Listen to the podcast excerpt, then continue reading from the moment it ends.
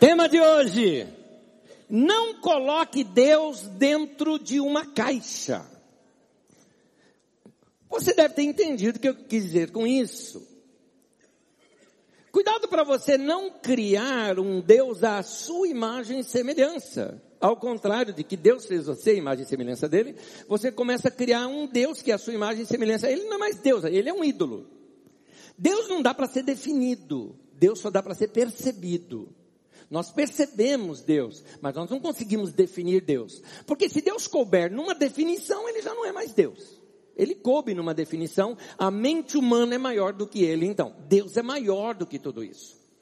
Nós concordamos que Deus é grande, amém?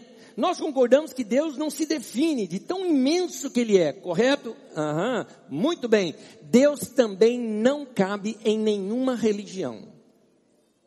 Que eu quero dizer que Ele não cabe, eu não estou dizendo que a religião não pode te ajudar a se chegar a Deus, porque é, é isso que a palavra religião significa, religar ela é um caminho para você conhecer melhor a Deus. Mas Deus não cabe dentro das estruturas de uma religião, porque senão ele é um Deus prisioneiro daquela religião. Ele é manipulado por aquela religião, seja ela qual for.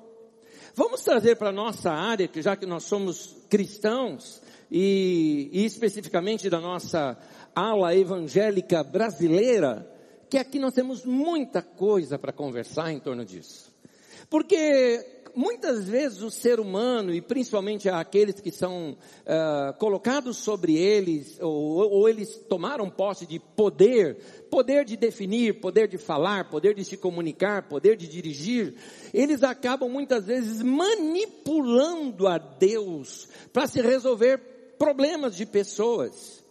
Esses manipuladores de Deus, o que, é que eu chamo de manipuladores de Deus? Vem aqui que eu vou orar por você e as portas do céu vão se abrir sobre a tua vida, porque eu estou dizendo isso para você. Gente, isso é um feiticeiro.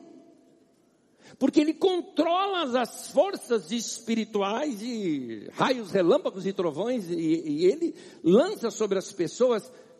Nós não somos assim. Deus está acima de tudo isso. Existe também aqueles que tratam a religião como uma uma instituição toda cheia de regras, que quanto mais regras, mais você se sente santificado e purificado para poder servir a Deus. Parece que quanto mais duro ou mais difícil for para seguir a Deus, mais santo você vai ser. Engano. Engano. Então as pessoas elas uh, querem, acham que se ela andar de joelhos carregando uma cruz vai ser purificado. Ou se ela fizer um jejum de dez dias, ele vai ser mais espiritual. Se para receber alguma coisa ele precisa frequentar sete sexta-feira para resolver o seu problema. É aquela situação, venha, nós vamos fazer aqui a campanha do amor. Arrume um namorado. Vai ser 52 sexta-feira para você vir. Meu, se em 52 sexta-feira você não arrumou namorado, meu Deus do céu.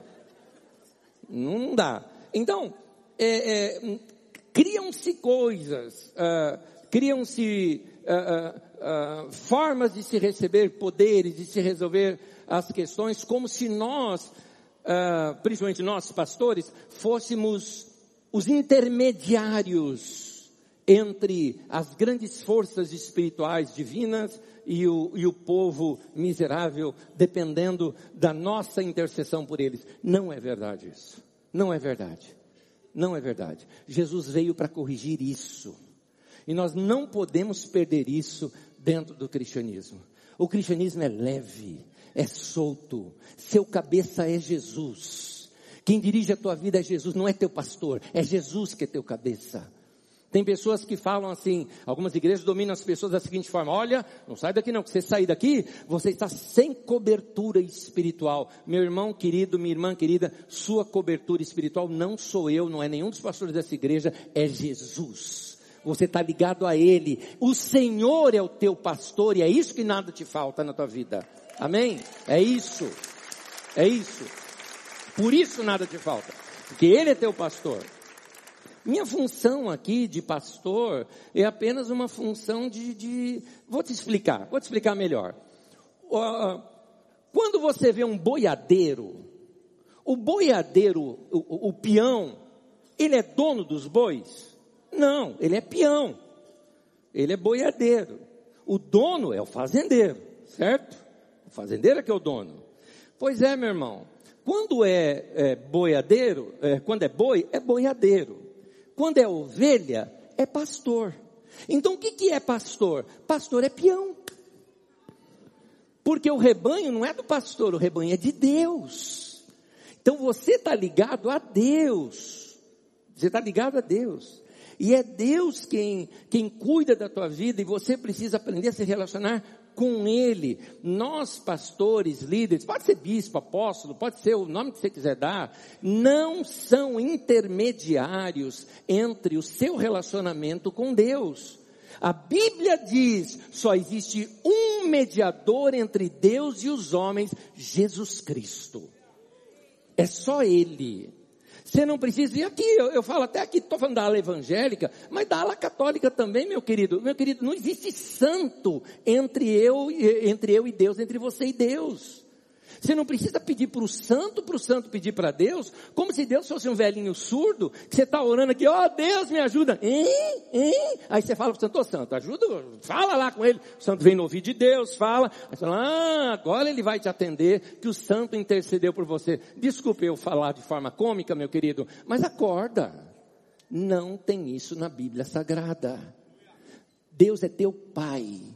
Você mesmo pode falar com Ele. Não tem limites, assim, não existe, não existe intermediários entre você e Deus. Vai você mesmo falar com Ele. Amém, querido? Outro, algumas coisas que às vezes a gente faz, a gente, a gente inventa essas coisas. A gente inventa, por exemplo, essa coisa que para ser abençoado, só se você estiver aqui, você vem para a igreja. Tem pessoa, por exemplo, que fala, ah, minha vida não está sendo muito boa, vem para a igreja, é aqui que você vai ser abençoado. Meu irmão, é uma bênção a gente estar junto aqui. A gente canta junto, a gente se fortalece um ao outro, a gente ouve mensagem da palavra de Deus. Tudo isso são bons costumes para a vida da gente. Mas você não depende desse lugar para servir a Deus. A propósito, aqui não é casa de Deus. Como não? Não é. A casa de Deus são vocês, somos nós. Deus não habita em estruturas humanas, Deus habita no ser humano. É no ser humano que ele habita. É nós, somos nós que somos a igreja. Aqui não é a igreja, a igreja está aqui nesse lugar, entendeu? A igreja é gente, são pessoas. Essa é a estrutura criada pelo próprio Jesus. Um dos líderes da igreja lá no princípio, chamado Estevão, ele vem mostrando um tempo novo, um tempo até de liberdade, exatamente sobre os ensinos de Jesus, ele traz uma surpresa para aquele povo judeu que achava que Deus habitava lá no templo de Jerusalém e a única forma de você buscar Deus era indo lá no templo de Jerusalém. Este homem diz o seguinte em Atos 7, versículo 48: O Altíssimo não habita em templos feitos por mãos humanas. O Altíssimo não habita em templos feitos por mãos humanas. Deus mora no coração de gente e não em um local. É importante você saber isso. Nós temos mania de santificar coisas que não são santificadas. Algumas pessoas às vezes até falam assim para mim, então Anésio, você que está lá pregando no altar, gente, isso aqui não é altar. Altar onde se queima alguma coisa, não vai me queimar aqui não, por favor. Isso aqui é um palco, é um púlpito, né? É um lugar onde a gente usa para comunicação. É para isso. Não tem nada de sagrado nisso daqui. Nada. Tem gente que acha que uma pessoa que não é chamada é, para o ministério pastoral não pode subir no altar. Quem que te disse isso? Onde que está isso? Jesus não tinha púlpito, entendeu? Tem gente que acha que mulher não pode. Uma vez eu perdi um documento meu e, e encontraram uma carteira minha, né? E encontraram e e jogaram, viram, acho que carteirinha de pastor lá no meio, jogaram dentro de uma igreja, para ver se achava o dono, né? Sem o dinheiro, claro, mas, né? Também não sei, mas chegou sem o dinheiro. Talvez ficou de oferta. pode ser, pode ser. Mas acharam lá, pegaram a carteira e fizeram contato com a gente. Minha esposa foi lá buscar a carteira. Quando ela foi lá, alguém falou, olha, está lá com o pastor. Eu, acostumado aqui que a gente foi procurar o pastor. Ela que foi procurar o pastor, barraram ela. Irmã, porque o pastor estava lá no fundo do púlpito, falou, mulher não pode subir aqui no púlpito. Gente, por quê? O que, que tem de mais santo em homem do que em mulher?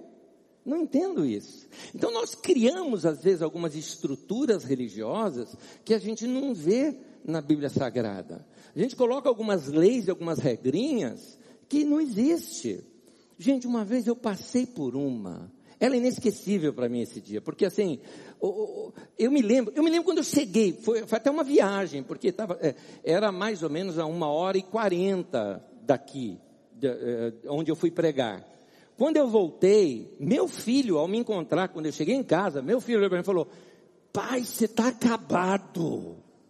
E não era da viagem, era do culto. É sério, irmãos.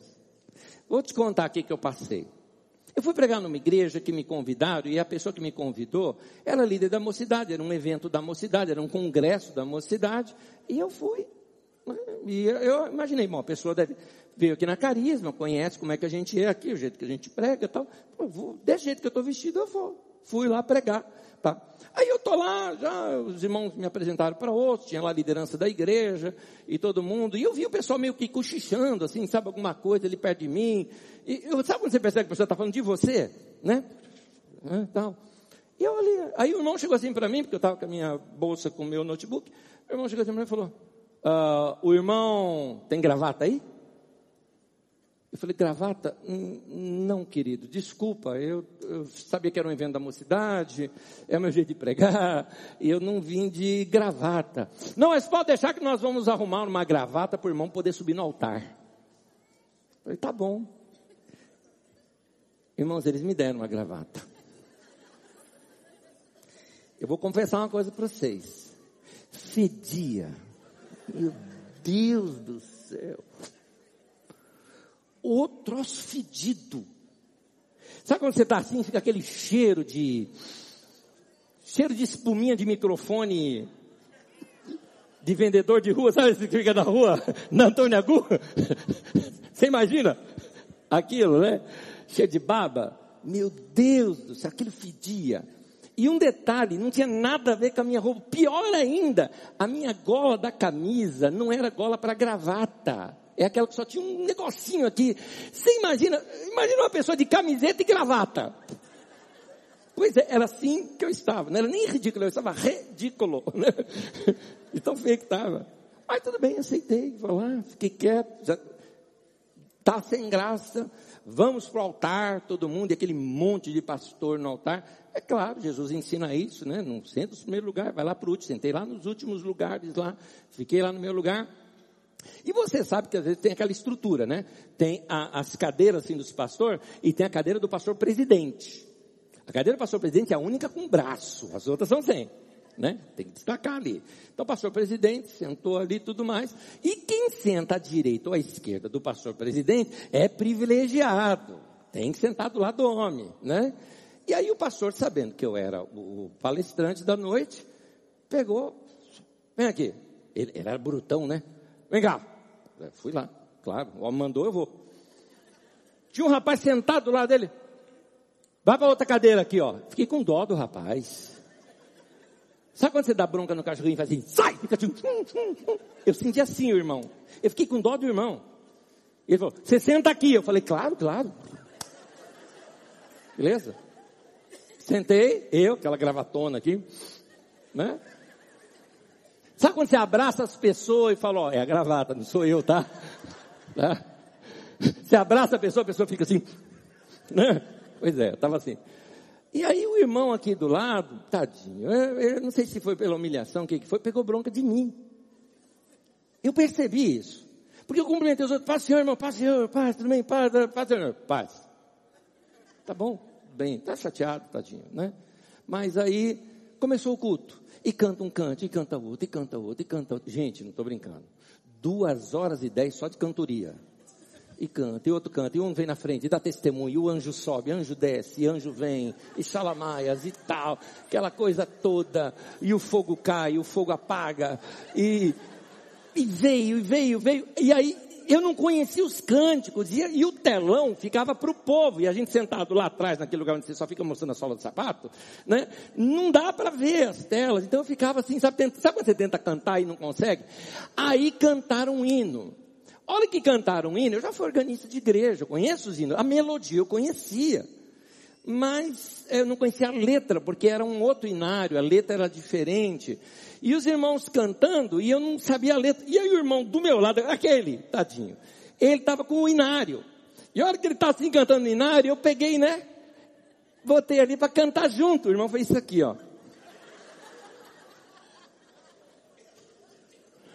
Aí você tenta cantar assim, ah, ah, você tenta entrar no final da frase e tenta cantar. Posso mostrar para vocês como é que eu me senti? Posso? Tudo bem? É cômico. Telão, mostra para mim.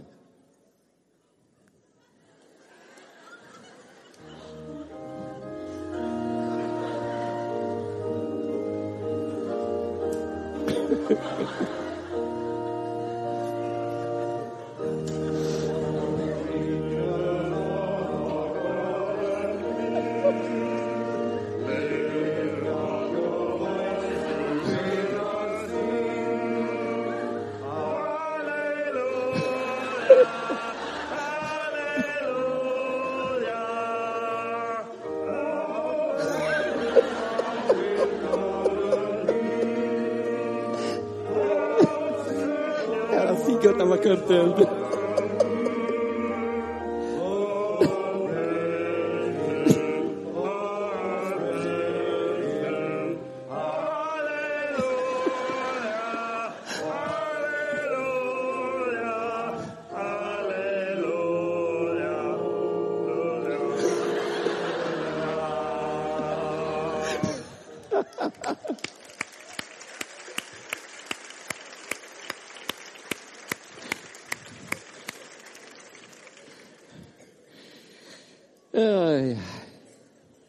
Pode respirar. Livro de Mateus, capítulo 11, Jesus ensina o seguinte: Venham a mim todos os que estão cansados e sobrecarregados, e eu lhes darei descanso. Tomem sobre vocês o meu jugo e aprendam de mim, pois eu sou manso e humilde de coração, e vocês encontrarão descanso para as suas almas pois o meu jugo é suave e o meu fardo é leve. Explicando isso aqui, Jesus estava combatendo exatamente as questões da religião da época. E quando fala sobre jugo, deixa eu explicar a questão de jugo primeiro. Jugo é aquilo que é usado nos bois quando eles vão puxar o arado. O boi, então, quando você tem uma junta de bois, né, são dois bois, vão puxar ali o arado, se coloca um boi mais velho com um boi mais novo, o boi mais velho já acostumado com a disciplina, novo para ser treinado, e você coloca uma canga ou jugo no pescoço dos dois, né, é um, uma, uma madeira apenas aqui, em que prende o pescoço dos dois, para que eles andem no mesmo passo, para que um aprenda com o outro. Isso era usado como figura de linguagem para quem se colocava debaixo do ensino de um mestre da lei. Então, ao você seguir o rabino fulano, você tinha o jugo daquele rabino, ou seja, a, a religião judaica era muito assim de pode, não pode, pode, não pode. Por exemplo, a lei, o, o rabino, ele não, ele não, ele não escreve a lei. A lei foi escrita por Moisés. O rabino interpreta o que, que aquilo quer dizer. Quando Moisés chega e fala, você tem que guardar o sábado. Tá, aí você procura o seu rabino, e o rabino começa a dizer, então ó, o texto lá diz, seis dias trabalharás e no sétimo você não fará coisa alguma. Coisa alguma significa que você não pode arar a terra, você não pode fazer nada. Tá bom, tá bom. Mas assim, arar a terra é remover a terra de lugar, certo? Certo. Se eu cuspir no chão, aquilo vai levantar poeira. De uma certa forma, isso não é arar a terra? Aí o rabino fala, isso mesmo, então de sábado não pode cuspir no chão. Aí vem outro rabino e fala, não, aqui cuspir no chão não é arar a terra, arar a terra é só quando dá o trabalho todo. Então você tem aqui o rabino do cuspe e o rabino sem cuspe, entendeu? Então vai aqui do jugo de cada um, da linha como cada um interpreta as escrituras. Jesus está falando exatamente disso e está dizendo o seguinte, vocês que estão cansados e sobrecarregados, com uma religião cheia de regra, com alguma coisa que só te condena o tempo todo, você que está cansado e sobrecarregado de passar por situações às vezes até constrangedoras por causa da religião e da forma de organização daquela religião, Jesus está dizendo: venham para mim, o meu jugo é suave, o meu fardo é leve, minha mochila não tem chumbo. É isso que Jesus está ensinando. Muitas pessoas passar, sofrem até de traumas com a igreja. Quer ver uma coisa? Quem aqui ou já foi excluído ou já foi disciplinado na igreja? Quem aqui? Tá aí, ó os bodes aí, viu? não é assim que chamava? Quem fazia isso? É um bode, não é ovelha. Pois é, você viu minha mão levantada? Eu também. Eu também já passei por isso. E é horrível. É horrível. Eu fui disciplinado, eu era organista, não podia tocar por causa da disciplina. E interessante, não era pecado, é porque eu fui tocar numa igreja que eles não gostavam. Ganhei uma disciplina por causa daquilo. Então, eh, são regrinhas que assim, que não se faz. Eu tinha 11 anos de idade, gente. Um menino. Recebi, fui chamado na reunião da diretoria da igreja, recebi uma carta de advertência, porque eu fui pregar numa outra igreja que tinha dividido daquela, mas eu não sabia. Nem tinha faltado a minha escala nem nada. Mas que coisa. E que povo fofoqueiro. Como é que ficou sabendo que eu fui? Fofoca corre solta, né? Mas olha só que coisa. Então, às vezes, a religião tem um fardo pesado. E Jesus está dizendo: o meu não é assim. Andar comigo não é desse jeito. Porque às vezes o fardo está pesado de outras maneiras. Você quer ver fardo pesado que tem hoje em dia bastante? O fardo pesado da, da, do dinheiro. Gente, tem igreja que você, assim, você não tem fundo mais para ficar naquela igreja. É caro frequentar aquela igreja. Você não dá o dízimo, você vai para o inferno. Aí você tem que dar oferta em todo culto. Além da oferta, aquelas ofertas de amor. Aí aquelas ofertas alçadas. Aí inventaram um negócio agora de, de, de primícia que vai para o bolso lá do apóstolo. E, a ah, gente, haja dinheiro. E às vezes pesa sobre a gente isso e, e fala assim, é, é, eu não estou conseguindo servir a Deus direito, e se você não faz isso, você está em pecado. Então fica aquele peso sobre a vida das pessoas. Jesus está dizendo, vem para mim, vem para mim, o meu fardo é suave, o meu fardo é leve, é assim que anda comigo. Então, uh, é, esse, esses embates que haviam, de Jesus com aquela liderança era para corrigir algumas coisas. Muitas pessoas acham que tem mais espiritualidade quanto mais difícil for a coisa. Por exemplo, ah, ah, você jejuou? Não, jejuei. Quantos dias? Meu Deus, foi, foi, foi um dia só. Então não valeu, tem que jejuar três dias. Né? Você orou? Orei. Quanto você orou? Orou de joelho? De joelho é melhor. Né? E aí vai. Então, Mateus 23, de 1 a 4, diz assim: Então Jesus disse à multidão e aos seus discípulos: Os mestres da lei e os fariseus se assentam na cadeira de Moisés. Obedeçam-lhes e façam tudo o que eles dizem, mas não façam o que eles fazem, porque não praticam o que pregam.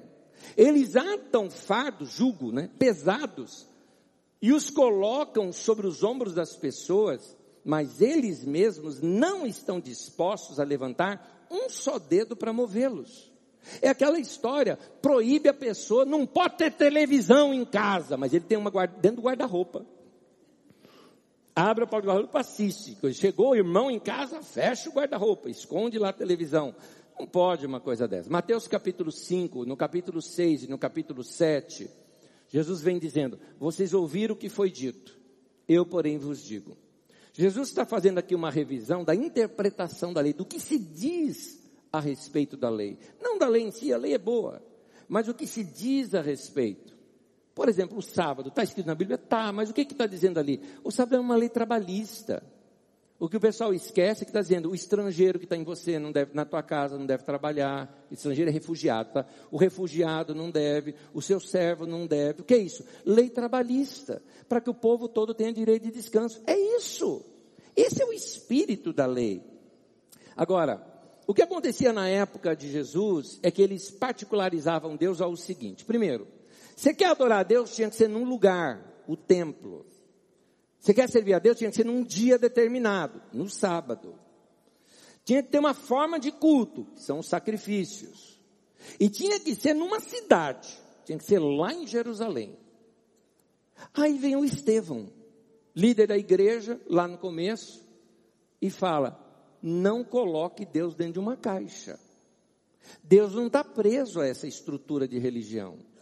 Ele ensina que Deus estava disponível, de que Deus não era propriedade do, do judaísmo, nem prisioneiro do templo de Jerusalém, de que você poderia buscar Deus em qualquer lugar, você não tinha que ir lá em Jerusalém. E o ápice dessa revelação do Estevão está naquele texto que nós começamos lendo. Todavia, o Altíssimo não habita em casas feitas por homens. Pronto. Ele deixou claro que aquele templo não era a casa de Deus. E que Deus não dependia e não estava preso àquela religião. Em algumas religiões, seja no judaísmo, dos tempos de Jesus e dos apóstolos, ou até mesmo dentro do cristianismo de hoje, algumas coisas funcionam mais ou menos assim. Para que Deus não fique bravo e zangado com você, você precisa aplacar a ira de Deus. E você faz isso com sacrifício. Então, você precisa fazer um sacrifício para Deus te abençoar. Se você não fizer um sacrifício, Deus não te abençoa. Mas não é isso que a Bíblia ensina. Deus faz porque Ele é gracioso, porque Ele é bondoso, é por isso que Deus faz. Quer ser abençoado? Tem que dar o dízimo. Não deu dízimo? Vai gastar tudo na farmácia.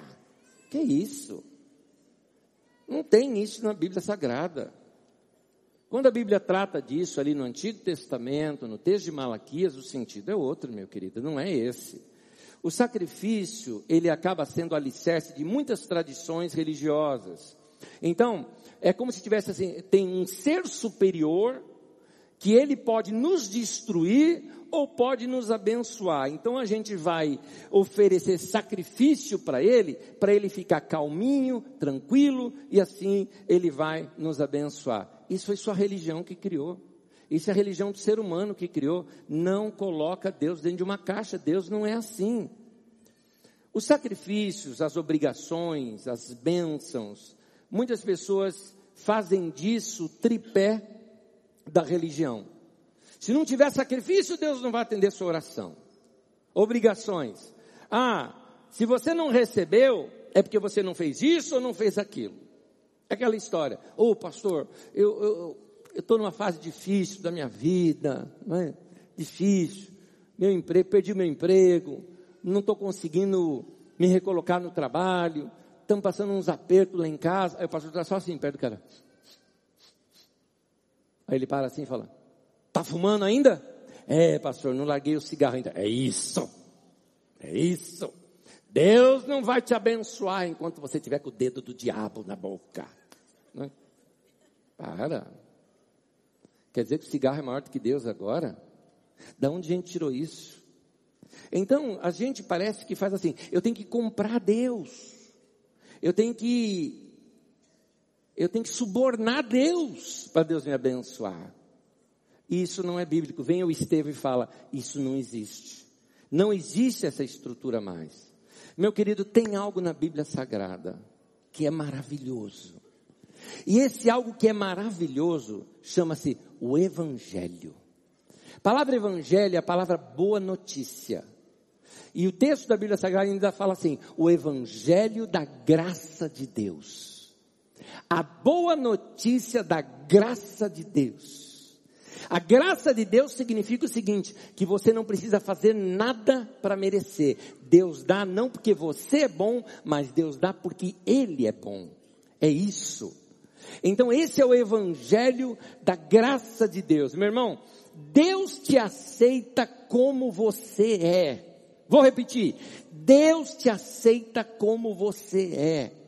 Não há nada que você possa fazer para que Ele te ame mais. Também não há nada que você possa fazer para Ele te amar menos. Ele já te ama e o amor dele é sempre no máximo. Mesmo que você não valha, Ele vai te amar do mesmo jeito, porque Deus não se compra. Deus nos ama e Ele decidiu nos amar e mesmo que eu leve uma vida errada, Ele vai me amar do mesmo jeito. Mesmo que eu leve uma vida errada, Ele vai me ouvir do mesmo jeito. Aí você fala, ah, então eu vou levar uma vida vida errada. Aí o problema é teu, mas não de Deus. Quando você leva uma vida errada, é você que entra em rosco. Quando você leva uma vida errada, você que estraga a tua saúde, você que estraga a tua família, você que estraga seus relacionamentos. É a porta larga que Jesus falou. Todo mundo entra por ela, mas ela faz perder a vida. Meu irmão, vai levar uma vida correta, mas por tua causa, não para comprar Deus, que Deus não é comprado com a nossa vidinha correta. Ó oh, Deus, o senhor sabe como é que eu jejuo, como é que eu oro, então me ouve. Nada disso, meu irmão. Deus vai te ouvir porque Ele te ama e Ele te aceita do jeito que você é. Essa é a graça de Deus para nós. Amém? Essa é a graça de Deus para nós. Estevão estava dizendo, acabou isso, gente, acabou. Deus está solto. Deus está disponível para todos. Antes tinha um local, era ali que se adorava Deus. E agora? Agora você pode adorar Deus em todo lugar. Em qualquer lugar você pode adorar Deus.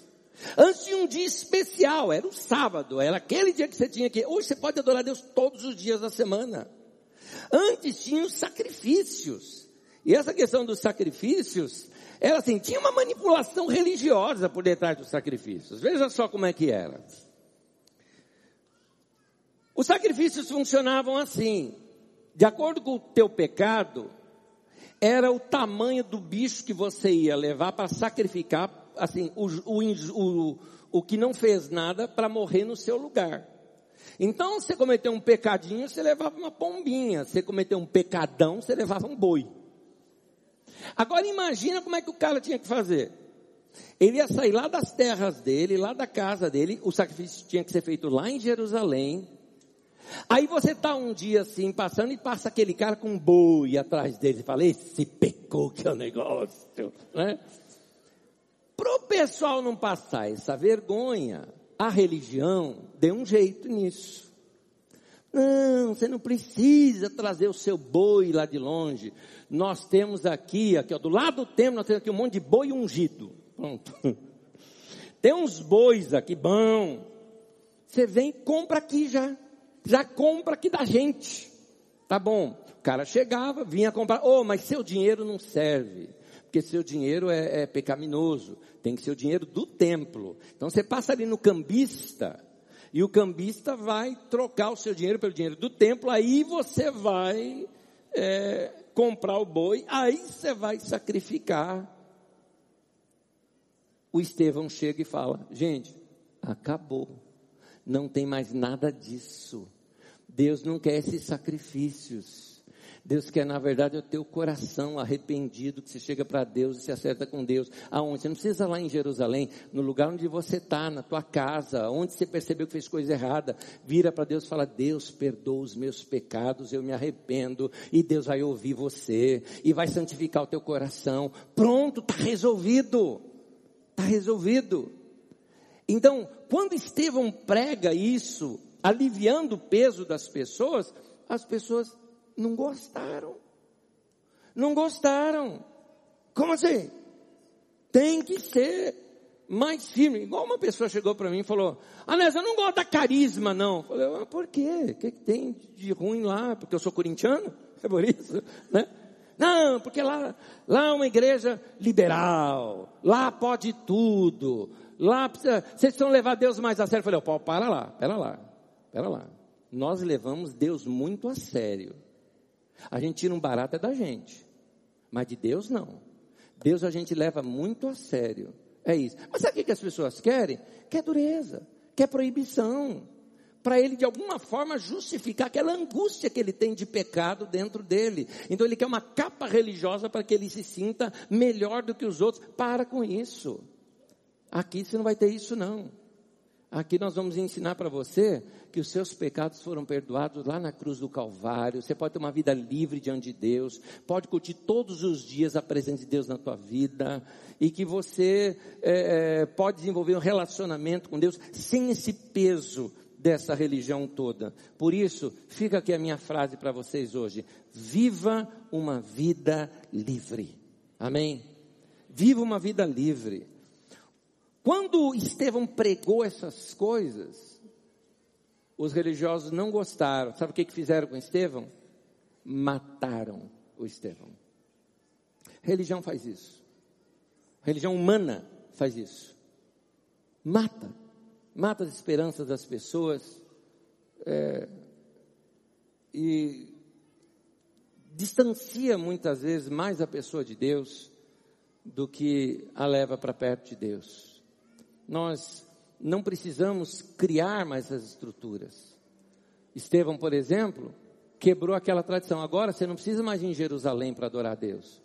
Você pode adorar a Deus em todo lugar. Igreja brasileira, vamos ouvir isso. Vamos ouvir isso. Está uma frenesi na igreja brasileira com Israel. Uma frenesi. Um monte de gente que é batizado está indo se batizar lá no Jordão. Porque acha a água do Jordão, bom, ela é mais limpa que o Tietê, é verdade. Mas acha a água do Jordão é santificada. Terra Santa, onde é que você viu isso na Bíblia, meu irmão? Meu irmão, na Bíblia não existe terra santa, lugar santo, na Bíblia existe gente santa. É isso que existe na Bíblia Sagrada. Ah, mas o povo de Israel é o povo escolhido. Você nunca leu Gálatas, não, meu querido? Uma carta inteira do apóstolo Paulo orientando que o povo escolhido hoje é a igreja. A igreja que é esse povo de Deus hoje. Aquele Israel que está lá hoje não tem nada a ver com Israel da Bíblia.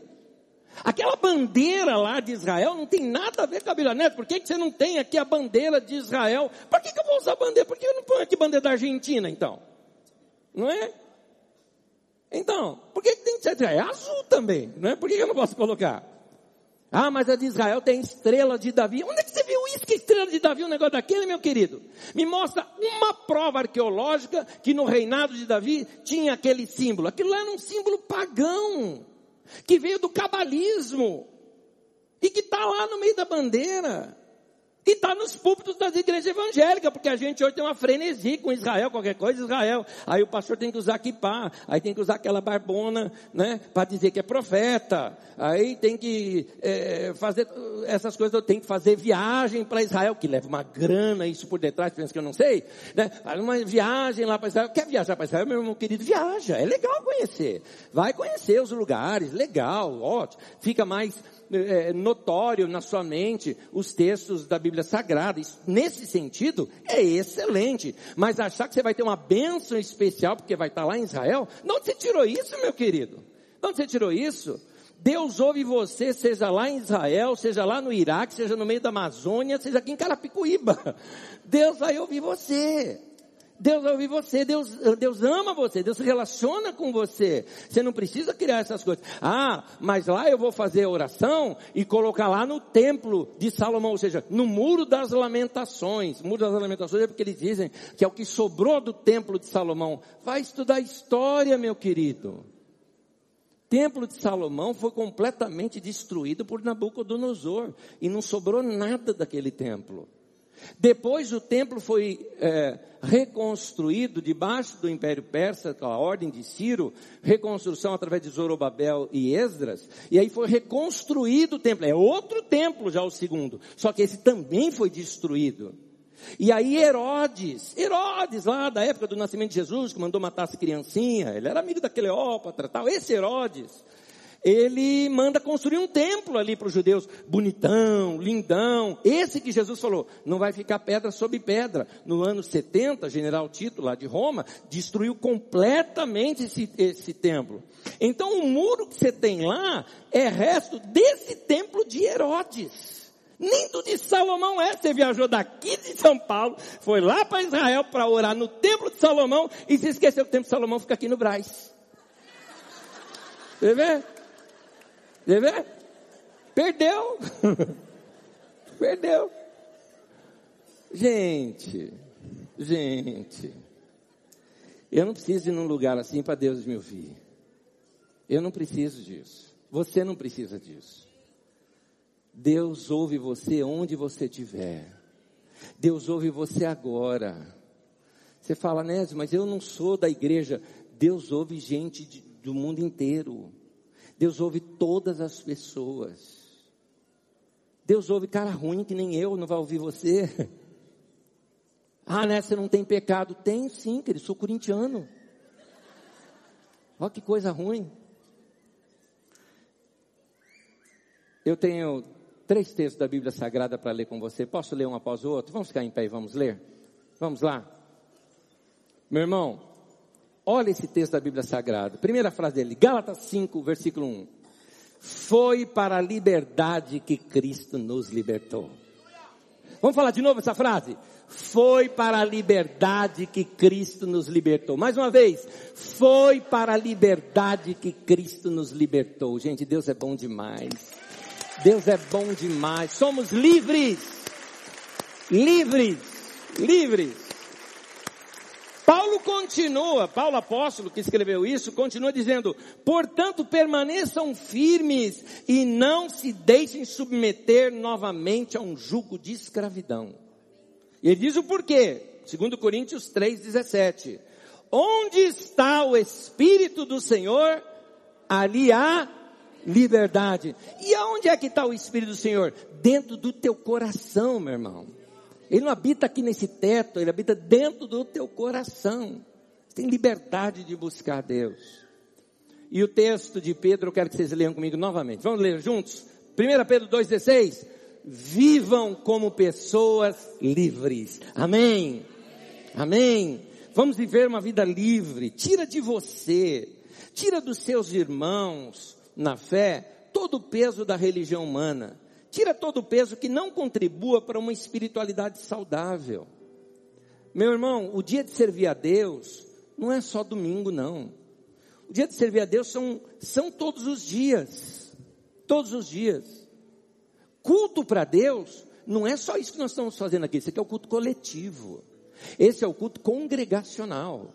É onde a gente está junto com nossos irmãos, temos nossas amizades, cantamos juntos, temos aqui uma estrutura para nossa adoração, para ouvir mensagens da palavra de Deus. Isso aqui é ótimo para nós. Isso aqui faz parte dos bons costumes que nos ajudam na nossa vida. Mas culto para Deus, faça todos os dias, todas as horas, com tudo que você faz na sua vida tudo. A Bíblia fala que quer comamos, quer bebamos. A Bíblia fala que ao sentar ou ao se levantar, que tudo que você faça, você faça para a glória de Deus. Então vou te desafiar, uma das coisas mais difíceis sua, da sua vida, você fazê-la para a glória de Deus, eu vou te falar qual? Amanhã, a hora que você for trabalhar, vai trabalhar para a glória de Deus. Amém? Nada de ter depressão com a musiquinha do Fantástico. Tocou a musiquinha, o cara entra em depressão tal. Não, eu vou trabalhar para a glória de Deus. É isso. Quer coma, quer beba, o que você fizer. A hora que você for almoçar aquela comida gostosa, hum, para a glória de Deus. Porque a minha vida tem que ser culto para Ele. Eu não posso fazer culto só de domingo, tá entendendo? Meu culto tem que ser todos os dias para Deus, de todas as maneiras para Deus. Quem aqui, aqui eu estou falando de paixão romântica. Quem aqui é apaixonado por alguém? Levanta a mão. Isso, isso. Quer um conselho? Se apaixone pela, para a glória de Deus. Dá um abraço nessa pessoa, beija a pessoa, para a glória de Deus. Calma, depois, calma aí. Oh, oh, tem solteiro aqui e tal. Oh, calma. Ah, né? É, ah, né, de onde você tirou isso? Da Bíblia? Da Bíblia. Ah, pastor, mas assim, tem que ser santo, né, pastor? Claro, tem que ser santo, amém, não tenha dúvida. Então, quando, como é que é? Quando eu, eu saio com a minha mulher, o que, que eu tenho que ouvir? Música gospel? Assim. Naquele momento ali do clima de vocês, botar o hino que nós vimos aqui, aleluia, não rola, irmão. Não rola. Já pensou aquele momento tão romântico assim, né? Você olha nos olhos da amada da tua vida e uh, põe a música Castelo Forte. Não, não dá, né? Não, não tem clima. É, eu vou te contar uma coisa. Na Bíblia Sagrada tem um livro que fala do romance um homem e da mulher. É o livro de Cantares de Salomão. Naquele livro não aparece a palavra, o vocábulo Deus. Não tem. Um livro da Bíblia que não fala de Deus, fala, fala o tempo todo no romance de um casal. Mas Deus não precisa estar ali. É como se Deus falasse: não vou nem ficar na cena para não atrapalhar. É chato ter alguém olhando, né? Então, esse, é, o que esse texto me ensina? Me ensina que até essas coisas do coração eu posso falar com Deus e fazer para a glória de Deus. Quem tem filhos aqui? Abraça, belisca, beija, chuta o filho para a glória de Deus. Né? Faz isso. Por quê? Porque Deus está na vida. Deus está na vida. Faça para Deus o culto da vida. É assim que a gente tem que fazer. Vamos dizer isso para Deus nesse momento? Pega na mão dessa pessoa bonita aí do teu lado. Vamos orar juntos nesse momento? Vamos orar? Vamos orar? Meu irmão, não põe Deus dentro de uma caixa, não. Não põe. Deus é maior do que tudo isso. Vamos servi-lo sem ser dentro dessa caixa aqui. Vamos servi-lo sem ser aqui só. Aqui a gente serve também. Mas vamos servi-lo fora daqui. Todos os dias da nossa vida. Amém? Vamos orar. Senhor, no nome de Jesus, nós te agradecemos pelo privilégio que temos de estudar tua palavra. Obrigado pela palavra que falou o nosso coração e nos libertou de prisões, de cadeias, de limites humanos. Obrigado por poder te servir de coração aberto, Senhor. Obrigado, Senhor, por poder te servir de modo livre. Obrigado, Senhor. Que nós possamos levar uma vida santa, que te ama, que te serve de segunda a domingo, todos os dias da nossa vida, nós queremos te servir. Senhor, que a tua graça nos acompanhe. Que o Senhor abençoe cada um dos meus irmãos. Que eles se liguem cada vez mais em Jesus, o seu pastor. Que eles se liguem cada vez mais com Jesus, cujo o jugo é suave e o fardo é leve que eles andem com Jesus de modo gostoso durante toda a sua semana e assim nós possamos viver a nossa vida para a glória de Deus. É o que nós queremos, Senhor, no nome de Jesus. Amém, amém, amém, amém. Que Deus abençoe vocês. Em nome de Jesus.